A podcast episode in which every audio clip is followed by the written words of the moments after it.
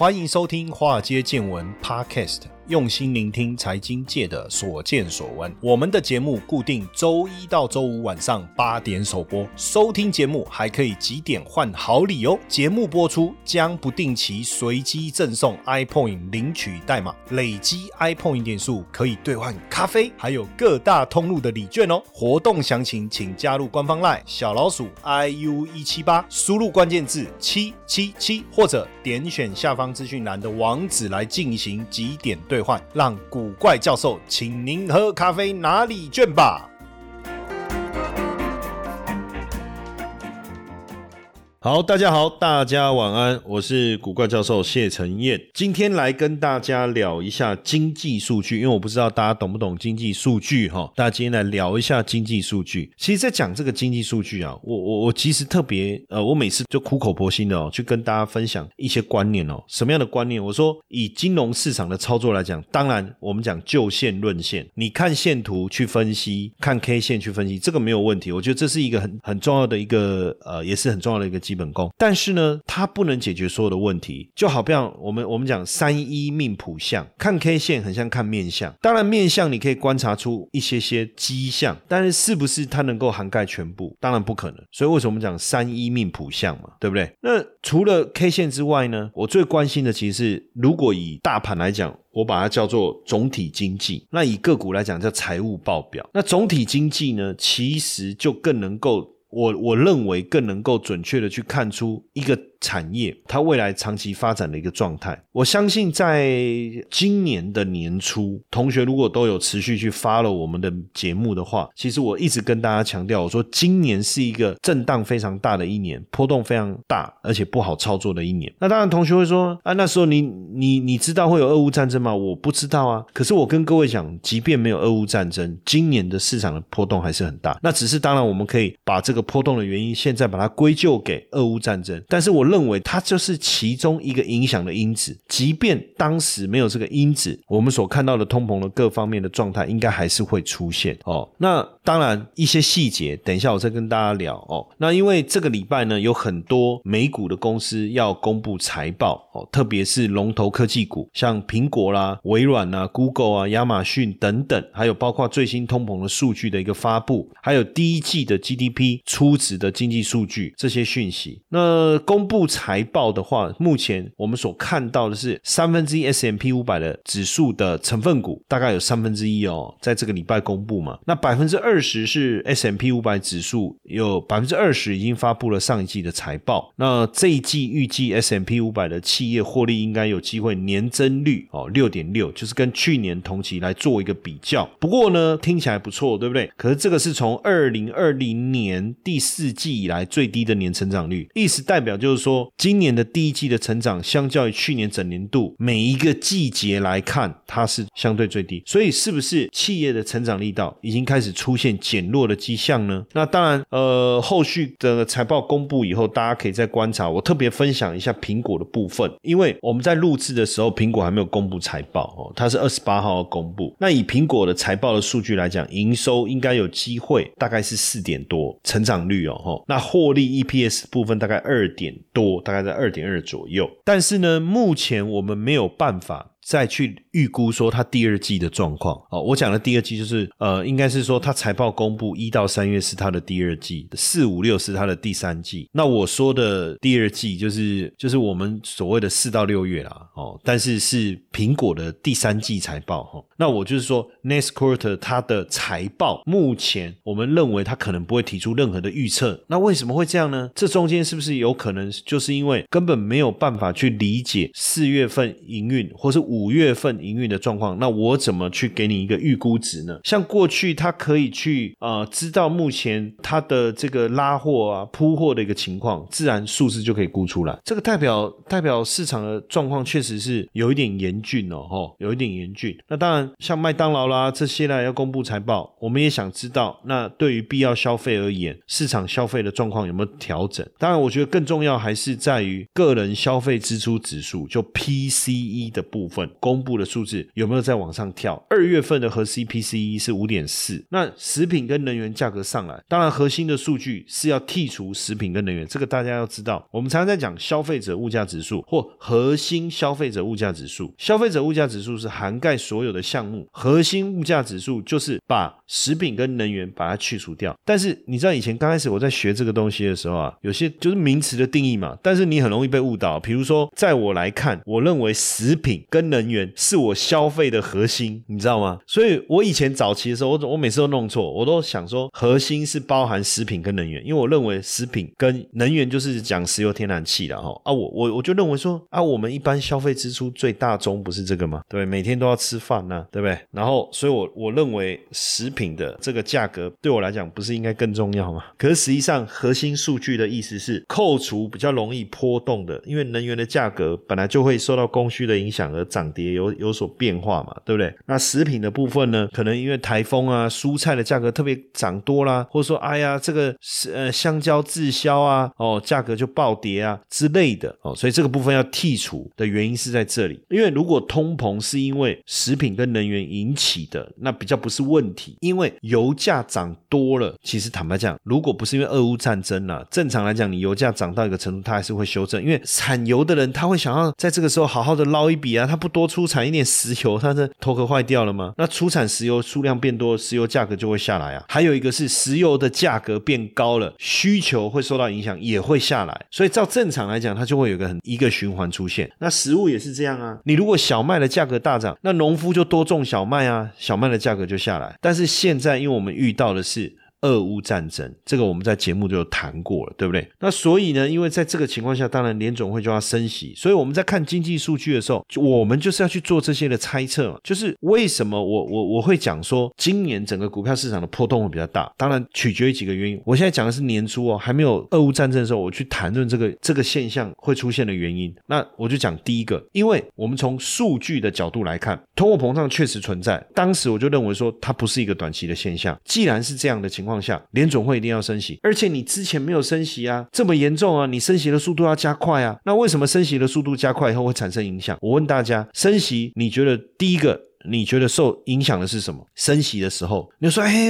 你会不会想到，哎，我定存利息会增加，会吗？你会想到这个点吗？不会嘛？你的第一个直觉一定想到什么？啊靠，我的贷款的利息要增加了，啊靠，我的银行那个房贷的利息要增加了。对企业主而言，他第一个时间就是，我靠，赶快问一下那个银行，我的是浮动利率还是固定利率？我跟你讲了，银行都很很厉害啦，你仔细去看他那个贷款上面都会写说，我们的利率是按照这个基准，比如说什么基。准哦，比如说呃一年期邮政储金的利率，或是两年期邮政储金的利率，然后加多少，加后面的那个数字是固定的。比如说，他就给你加百分之二，那它的基础利率是一点二，那一点二加百分之二就三点二，就类似这样。他说我没有给你调哦，我没有调啊，是央行升息啊。那我们我们央行升息啊，我后面又没有动，我没有动啊啊，他升息，我的我的前面的那个母数增加了，对不对？那我当然往上啊。呵 呵那这个是不是调息升息？是啊，那这样一升的结果，请问一下，你的成本是不是会提高？那这个这个就是这个就是我们要去注意的嘛。那如果当你你的利息支出增加了，我想问的，你会牺牲什么？所以你看，为什么 Netflix 就退订了嘛？退订潮这么多，很简单呐，我可以不看 Netflix，但是我不能不吃饭呐。那如果现在一个便当从九十块哦，我最近在看哦，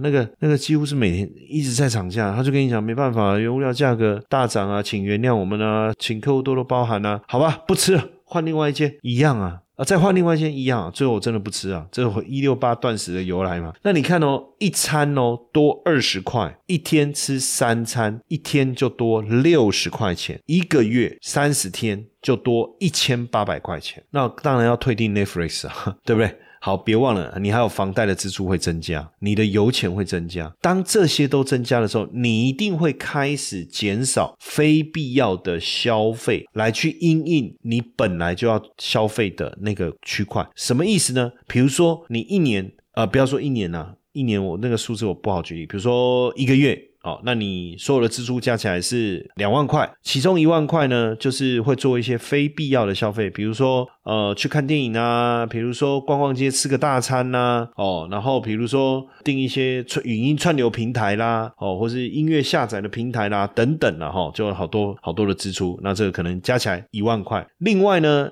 你日常生活非常必要的哦，比如说坐公车、坐捷运哦，骑车加油、开车加油，这个一定要没有办法。还有你的这个呃三餐哦，三餐老师在外，大家叫我老外哦，对不对啊？这个那加起来也是一万哦。还有手手机的费呃那个手机的费用，因为手机的费用我把它列为必要消费哦，原因是因为我不是讲换手机的费用，我是指电信费用每个月，因为你不缴你就没得上网啊。你说好辛苦一点啊，用 WiFi 不太可能，对不对？那这一部分是一万。好，那油价涨了，食物涨了，哦，我们就讲平均涨幅百分之五十，那意思就是你的一万要再加五千上去，这是你的必要消费。那假设你的总消费的预算就是两万块，两万减一万五，是不是剩五千？所以你是不是得去思考，你要减少什么费用的支出，你才能维持你原来在过的日子？基本上一定是非必要。比如说你本来要买衣服啊，算了，就不要买好了。连 Zara 都要涨价，连 Zara 不是就是简单的快时尚？对不对？用最低的门槛让你进入时尚领域嘛？它现在也要涨价，对不对？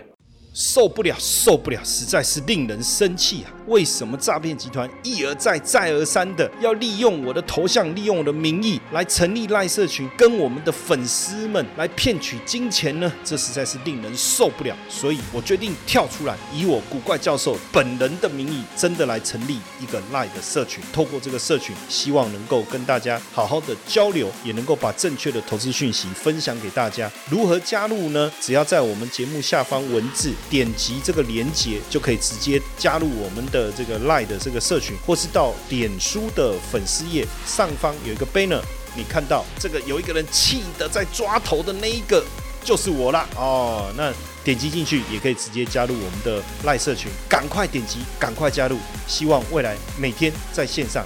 跟大家好好聊一聊，不要再被诈骗集团骗了，好不好？不要再加入诈骗集团成立的赖社群了，加入正宗古怪教授谢承彦的赖社群。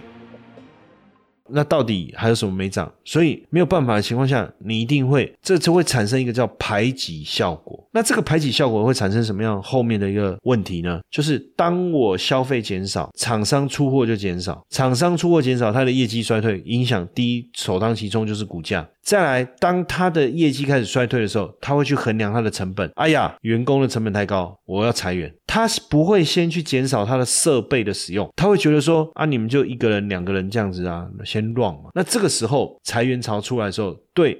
要讲对什么民众劳工好，比如说对对劳工来讲好了，这个时候他就更辛苦了，他要更想办法省吃俭用了，那恶性循环就发生了。那省吃俭用的情况下，消费又更少了，消费更少的情况下，企业业绩又更差了，就是这个逻辑嘛，就是这个逻辑。所以为什么我说当升息升太快的时候，后面会产生的影响是很大的哦。好，那再来，当然这个四月二十八号公布美国 Q one GDP 哦，然后预计这个 GDP 的季增年。率大概落在一到一点五，已经掉下来了哦，已经掉下来了哦。然后个人的消费支出虽然有一些些复苏，可是实际上我们在看消费者信心的部分哦，是持续的一个下滑。这个部分我觉得都要注意哦。那什么叫 GDP？什么叫消费者信心？哦，所以这个是你要去学习的啊，要不然我们讲这些东西没有意义啊。哦，你要去注意 GDP，什么是 GDP？你要注意消费者信心，什么是消费者信心？其实这两个是环环相扣的。为什么我这样讲？先讲 GDP，GDP。等于 C 加 I 加 G 加瓜八号 X 减 M，就出口减掉进口。在这里面，这个市值当中，等式的左边叫 GDP，叫 Gross Domestic，国内生产毛额啦。那 C 加 I 加 G，C 就是消费，I 就是投民间投资，G 就是政府支出。这里面哪一个？项目是最重要，就是消费。一旦消费大幅度的成长，企业接单顺利，它才会增加员工的聘雇。然后呢，增加员工的聘雇，表示我们的可支配所得增加了。好，那可支配所得增加了，那消费是不是就提高了？哦，那你你有工作，你会缴税嘛？那消费提高了。消费有有有有我们有这个印花税啊，有什么跟消费有关的税，那这个部分政府收到了，政府的税收增加了，自然它就有能力做更多的什么政府的这个这个相关的支出啊。所以消费信心就是未来你消费的意愿，简单讲就是这样。那如果消费者信心下滑，反映在未来，就代表未来它的实质消费一定会减少。那如果它的实质消费减少，我刚才讲到的所有会冲击的状况就会开始出现了。哎呀，所以要注意了哦。那因为现在大家还都在关注这个俄乌战争嘛，哦，通膨啦、升息啦、缩表啦。但目前来看，应该五月升息个两码，六月升息个两码，基本上也不是什么。太困难的事情，或是太大的一个问题，势必要这么做嘛？那联邦基金利率如果呢会升到二点五，那明年可能还要再升息四嘛？联邦基基金利率会达到三点五，再加上六月开始进行缩表。每个月一千亿，这些都会影响到整个市场的消费的信心，影响消费的信心，自然就会影响 GDP。那如果 GDP 没有办法成长，那当然股票市场就要跌啦，就要跌啦。所以为什么之前这个华尔街哦，华尔街他们在评估说升息到底是鹰派还是鸽派？如果是鹰派，美股可能就会出现比较大的一个修正哦。那如果是鸽派，哎，我刚才是讲鹰派鸽派，先讲鹰派嘛。如果是鹰派，就升息的力。道很强，幅度很大嘛，或是很密集嘛，那这当然就会冲击到经济的表现的一个状况啊。所以如果是鹰派，就是升息，升息哦，力道大，幅度大，那就不行。那如果升息，是，当然还是升息，但力道没有那么大。诶，那其实市场会给予比较正面的反馈了哈。那现在刚才讲到了这个第一季的 GDP 成长率大概落在百分之一啊哈。那第一季季增年率百分之一，哦，季增年率百分之一，哦，那意味着跟第四季的季增年率来做一个对比的话，表示今年第一季经营长成今年第一季的经营成长率是大幅放缓的哦。这个是自二零二零年第二季疫情爆发以来最。疲弱的企业季度增长哦，最疲弱的季度增长，哎，所以这个房利美啊，哦，就因为联总会声称呢，美国经济可以软着陆哦，软着陆的意思是什么呢？就是成长的力道趋缓的这种概念。软着陆还是要还是还是要 landing 呢？那什么叫 soft landing 呢？还是 hard landing 呢？基本上你去想嘛，如果是硬着陆，就表示它着着陆的这个过程是比较快的哦。那如果是软着陆，意思就是它着陆的这个过程。是比较慢的，哦，比较慢的。那当然，这个联总会的紧缩货币政策一定会导致经济的一些变化，到底是成长趋缓？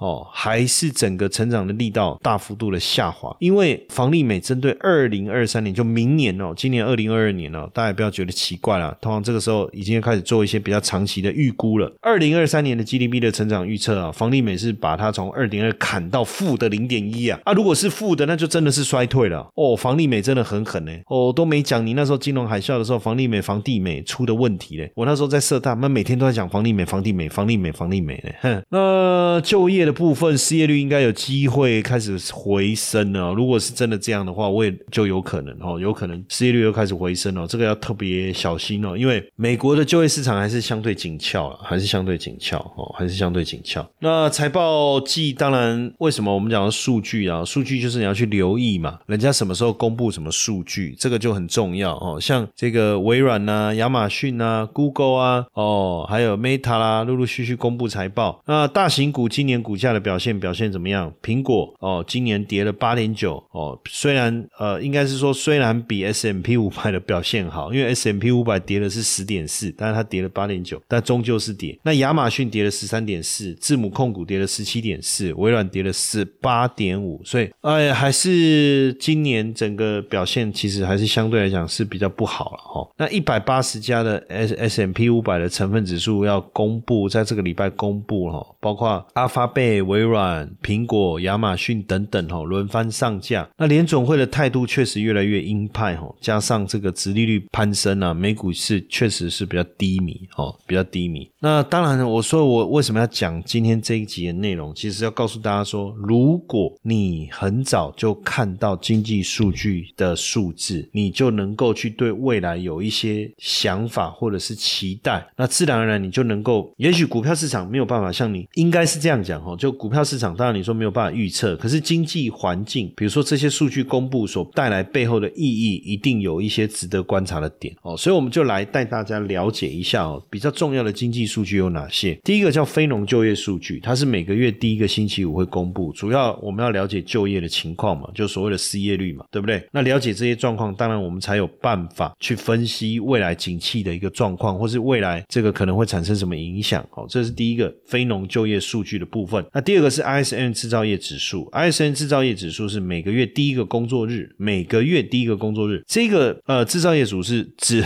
今天为什么吃螺丝呢？制造业指数是我觉得最棒的，为什么？因为它是有一种对未来的看法的呃反应呢，就是做透过问卷调查的模式，把这些采购经理人对未来的看法把它量化哦。那我觉得这是一个相当好的一个观察的指标。当 ISM 的数字五十以上，代表景气在扩张嘛；五十是以下，代表景气在收缩嘛。所以这是一个很好的一个观察模式啊！哈，再来就是零售销售，当然很重要。我刚才讲，如果消费者不愿意买东西，那你零售数字不好，对企业来讲当然就不利了哈。这是每个月第二周主要了解消费的动能。再来是 CPI，是消费者物价指数。其实我觉得消费者物价指数真的是一个落后指标了，因为物价本来就有它的僵固性，但是僵固性就是说一般人一般的店家不会把价格往下调，但是往上涨当然也不容易。可是，一旦往上涨以后，就不容易往下调哈。所以 CPI 可以看出物价水准的情况。再来是耐久材，是每个月二十五号公布哈，我们可以比较能够去掌握到制造业的景气哦。新屋销售是二十七号，那初领失业救济金每个礼拜都有，初领失业救济金每个礼拜都有，那是每个礼拜四哦，可以去了解失业的情况。EIA 原油库存是每个礼拜三哦，每个礼拜三。那联总会利率公布呢，就是看月份，如果是它会公布，呃，有可能公布利率，但是不保证百分之百供应哦，哦，是这个逻辑。那